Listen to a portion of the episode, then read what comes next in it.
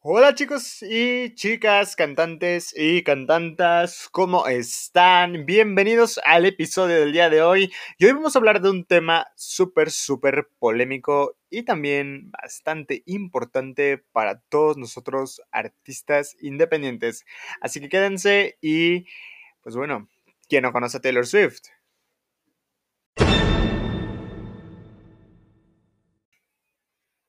Y pues bueno, aquí estoy de regreso. Eh, si aún no me siguen en mis redes sociales, me pueden encontrar en Twitter como arroba Musicoff. Se los deletreo. de todos modos, ahí van a estar los enlaces. Es arroba Y-U-N-U-E-T Y mayúscula M-U-S-I-C-O-F o F mayúscula, M mayúscula.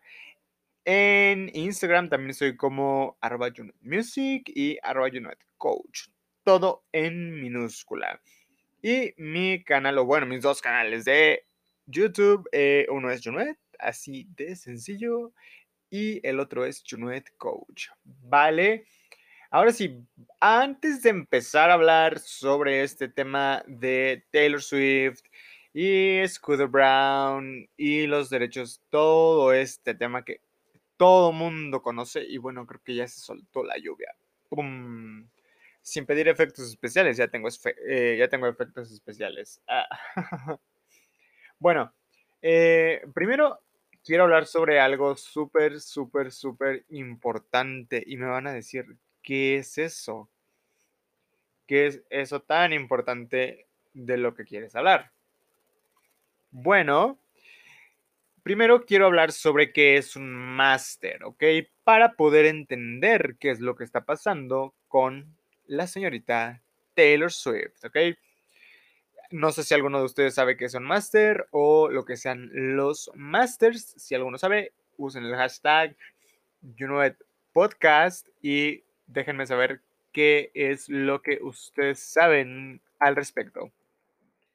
Pues bueno, Digamos que la palabra máster es bastante utilizada en la industria de la música y hace referencia a varias cuestiones. Pero, sin embargo, de hecho, nuestro objeto ahorita de charla será el master recording, ¿ok? Es decir, el resultado final de una grabación, el cual ya está listo para ser replicado tanto en formatos físicos como CD, DVD, Blu-ray, cassette, como en formatos digitales.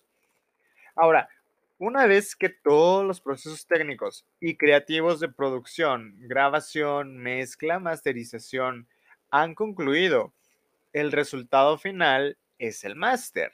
Es como si nosotros tuviéramos A más B, entonces tenemos como resultado C, ¿ok? Entonces, eh, bueno, el máster puede estar almacenado ya sea en una cinta, en un CD, en un disco de vidrio para replicar viniles, en un disco duro, formato digital, etc. Pero sin importar el formato final en el que generemos el máster, alguien debe ser el dueño del mismo. Y es este dueño quien va a tener los derechos a reproducir cuantas copias físicas y digitales considere conveniente y entregarlas a los distribuidores para que las coloquen a la venta al público. Ok, o sea, estamos hablando que es alguien, o sea, el máster, y inicialmente trabajan muchas personas para crear el máster, pero normalmente se queda con una compañía o con una persona, ¿ok? Pero bueno, aquí, ¿quién o quiénes son los dueños de dicho ah, o del susodicho máster? Para que pueda responderles esta pregunta, hay que plantear algunos escenarios, ¿ok? Pero antes hay que recordar que en cualquier grabación van a existir dos tipos de copyright. En uno de mis videos yo ya hablé sobre los dos tipos de copyright, ¿ok? El primero va a ser el intrínseco, ¿ok? ¿Qué quiere decir esto? Que es el derecho del compositor de las canciones. Ahora, si el compositor no hubiera creado de la nada o de la imaginación las canciones, no existiría material para grabar. Todos estamos de acuerdo en esto. Ahora, el segundo derecho, de hecho, este derecho es, el, es la C en el circulito. El segundo derecho intelectual es el de la grabación misma, ¿ok? Ahora, es, por ejemplo, el de los intérpretes que hicieron posible el fonograma. Por ejemplo, eh, una canción súper famosa, I Will Always Love You. La canción de I Will Always Love You no es de Whitney Houston, es una canción que le pertenece a Dolly Parton. Dolly Parton es la autora, compositora de esta canción. ¿Ok? Ahora, esta canción fue grabada por dos artistas diferentes en sus respectivos discos. El propietario de, o bueno, el propietario en ambos casos de esta composición sería Dolly Parton. Y ella sería, o teóricamente, legalmente, ella es quien recibe las regalías por ambos, eh, por ambas canciones o por ambas grabaciones, ¿ok? Ya que ella pues aportó la materia prima, o sea, la canción, letra, melodía, etcétera, para que pudiera ser grabada por tanto Dolly Parton y Whitney Houston. Ahora, sin embargo, el copyright, eh, digamos que de la grabación, el sonido mismo va a pertenecer a cada uno de los artistas o a sus compañías disqueras respectivamente. Entonces, vamos a ver algunos escenarios sobre quién tiene el derecho sobre el máster, ¿vale? Regreso.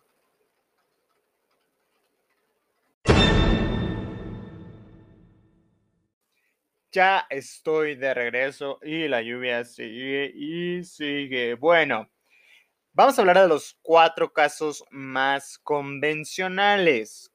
El primero, cuando la banda o el artista produce su propio material. ¿Ok?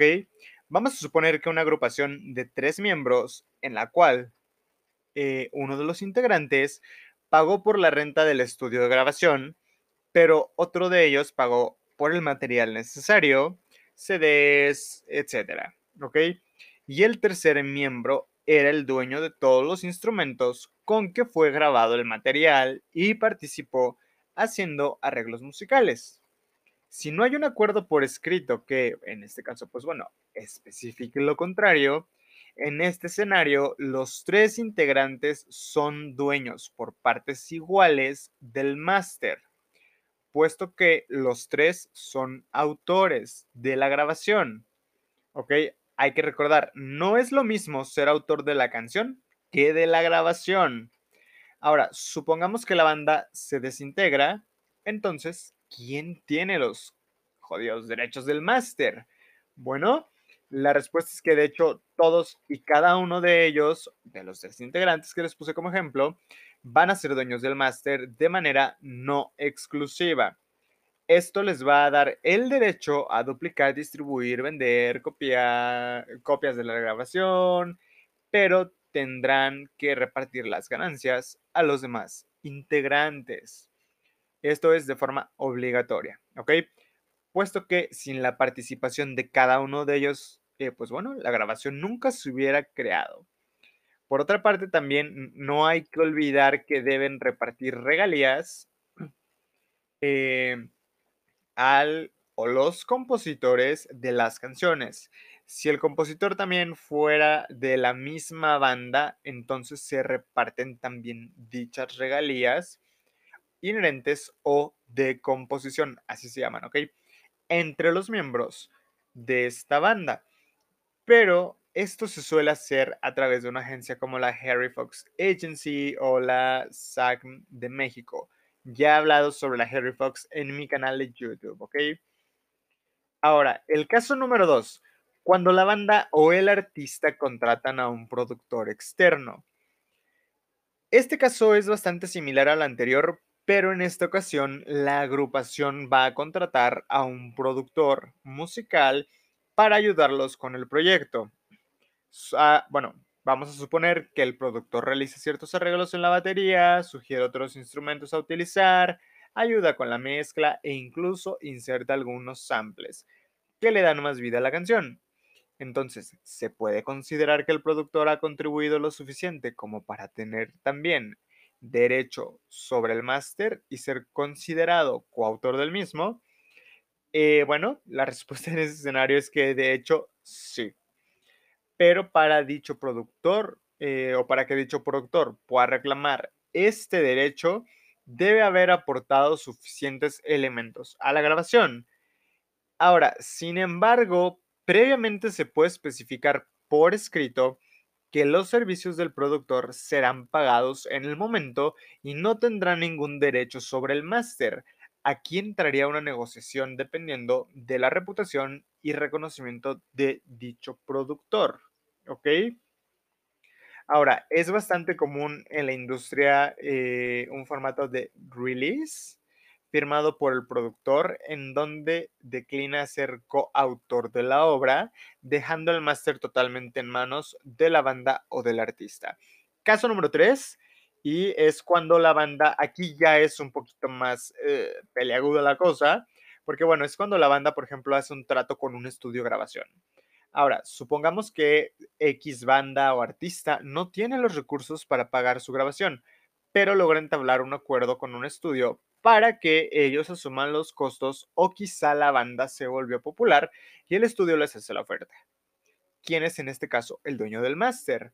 En este caso pudieran surgir muchas disputas y al final del camino, de hecho, un juez podría dar el veredicto y es muy real.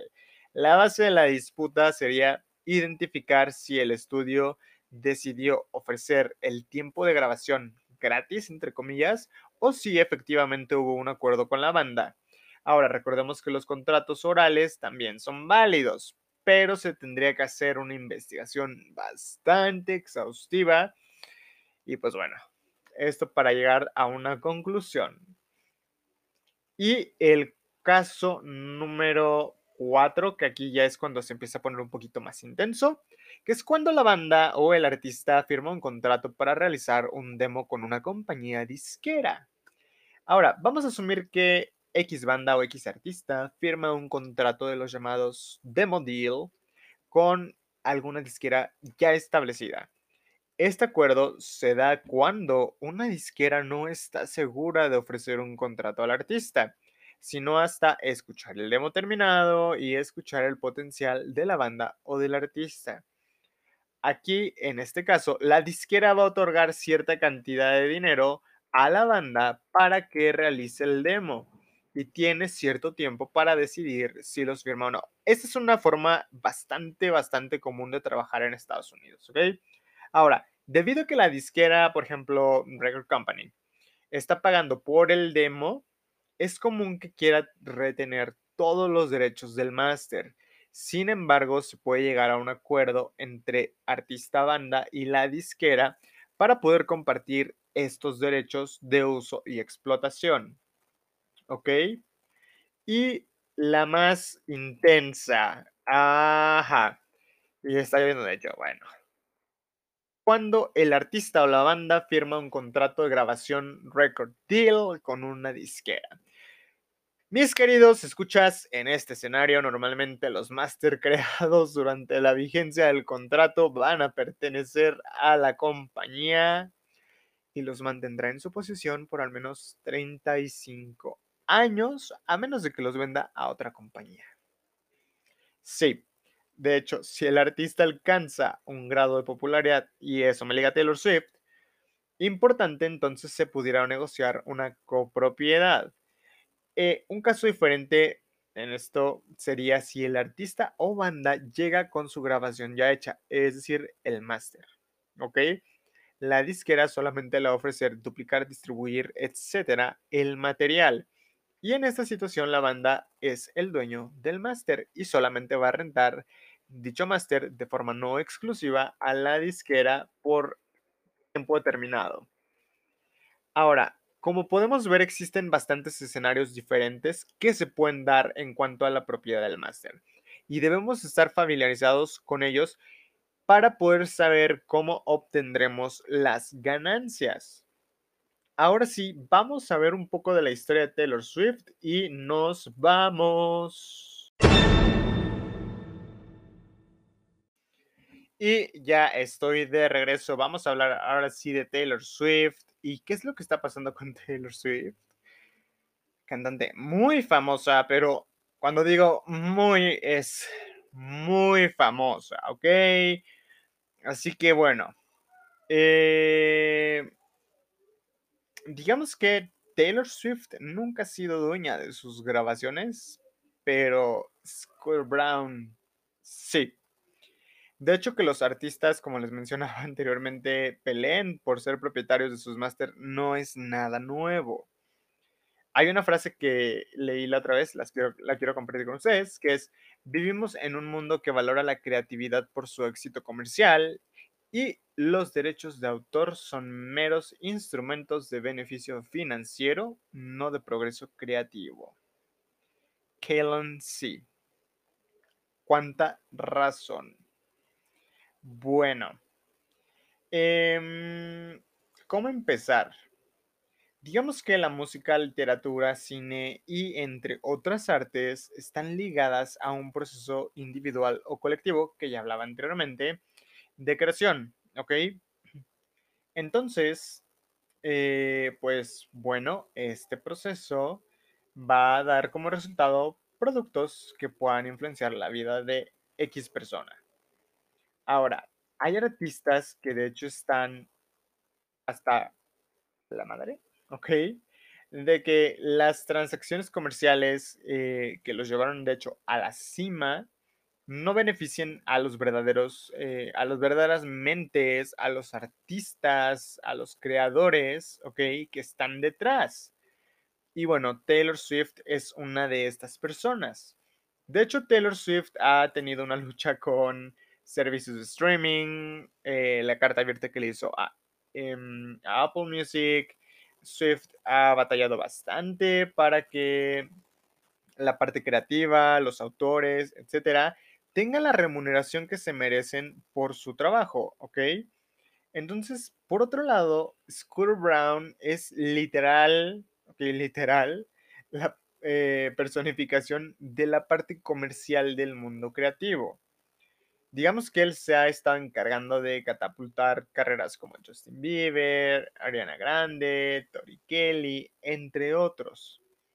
Entonces, por eso es que pues él adquiere el antiguo sello de donde estaba Taylor Swift, que se llamaba anteriormente Big Machine Records. ¿Ok? Esto fue como de, oh my god, o sea, fue algo impactante para la industria de la música, ya que pues bueno, ahora él sería el dueño de los primeros seis álbumes del intérprete.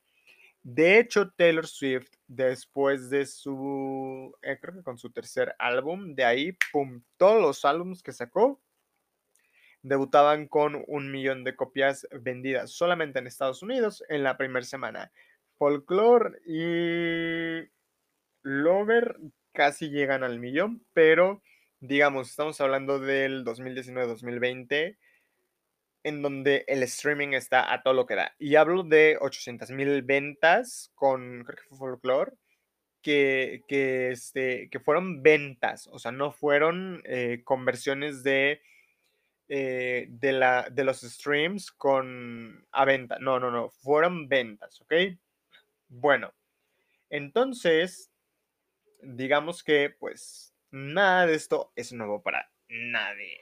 ¿Ok? Y entonces, ¿cuál es el problema entre Taylor y Scooter? Yo soy mega fan de Taylor Swift, ¿ok? Entonces, para poder entender rápidamente todo este conflicto, hay que regresar al año 2005, cuando ninguno de estos dos personajes, personas, etcétera, eh, figuraban en el ámbito público. Entonces, para ese momento, Taylor tenía 14 años, súper chiquita, de hecho, y apenas estaba haciéndose un nombre o haciéndose notar en el mundo de la música. A esa edad, ella firma su contrato con Big Machine Records, que este sello es propiedad de Scott Borchera, ¿ok? Y él se enfocaba principalmente en la música country.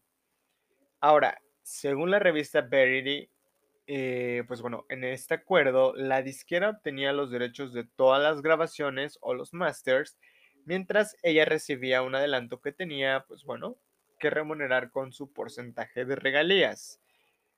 Y esto es común en todos los, los, los em, contratos. Si no han escuchado el post, el episodio de firmar o no firmar con la disquera, vayan y escúchenlo, hablo sobre eso, ¿ok? Ahora, pues bueno, esto eh, es normalmente, los sellos son los dueños de las grabaciones originales de las canciones de los artistas, a cambio de promoción, soporte en el proceso creativo y etcétera. Eh, todos estos contratos les van a permitir a las disqueras poder sacar música y obtener dinero de ella a través de las licencias y de la distribución. Sí, y los compositores, por su lado, también poseen copyright sobre las letras, por lo que comparten con las disqueras algunos derechos eh, sobre cómo y dónde se pueden usar. Taylor Swift tenía los derechos o tiene los derechos de las composiciones, pero Big Machine era dueña de las grabaciones, de los masters, ¿ok? Entonces, con los años, ella estaba intentando obtener eh, toda esta parte o de recuperar toda la parte eh, sobre los masters y lamentablemente no tuvo ningún éxito, ¿ok? Entonces eh, decide terminar el contrato y cambia de sello discográfico, firma con Universal Music Group, quienes le daban la oportunidad de regresarle los masters o de ser dueño de, em, de ellos. Entonces, desde este traspaso o después de este movimiento, Taylor se había enfocado en su séptimo álbum, que es Lover, y eh, pues bueno, el incidente no había tenido ningún seguimiento aparente hasta un domingo, de hecho yo me acuerdo ese día estaba en Twitter, era un domingo 30 de junio, si mal no recuerdo, bueno, fue un domingo, pero yo estaba en Twitter y de repente, ¡pum! Eh, se anunció que Ithaca Holdings de Square Brown había adquirido Big Machine Records y todo su catálogo de música. Entonces, hay una frase icónica de Taylor en español, es como, este es el peor, el peor escenario eh, posible. Y pues bueno, de hecho, este ya lo puso en su carta en Tumblr. También puso que, bueno, cuando dejé mis masters en manos de Scott, hice las paces con el hecho de que eventualmente él los iba a vender, pero ni en mis peores pesadillas imaginé que el comprador sería Scooter. Ahora, en el mismo post, eh, Taylor cuenta sobre el bullying que le hizo Brown durante bastantes años y bueno, este Scooter Brown fue manager de Kanye West. Mm, digamos que Kanye West y Taylor Swift tampoco tienen buena, eh, mm, buena relación, ¿ok?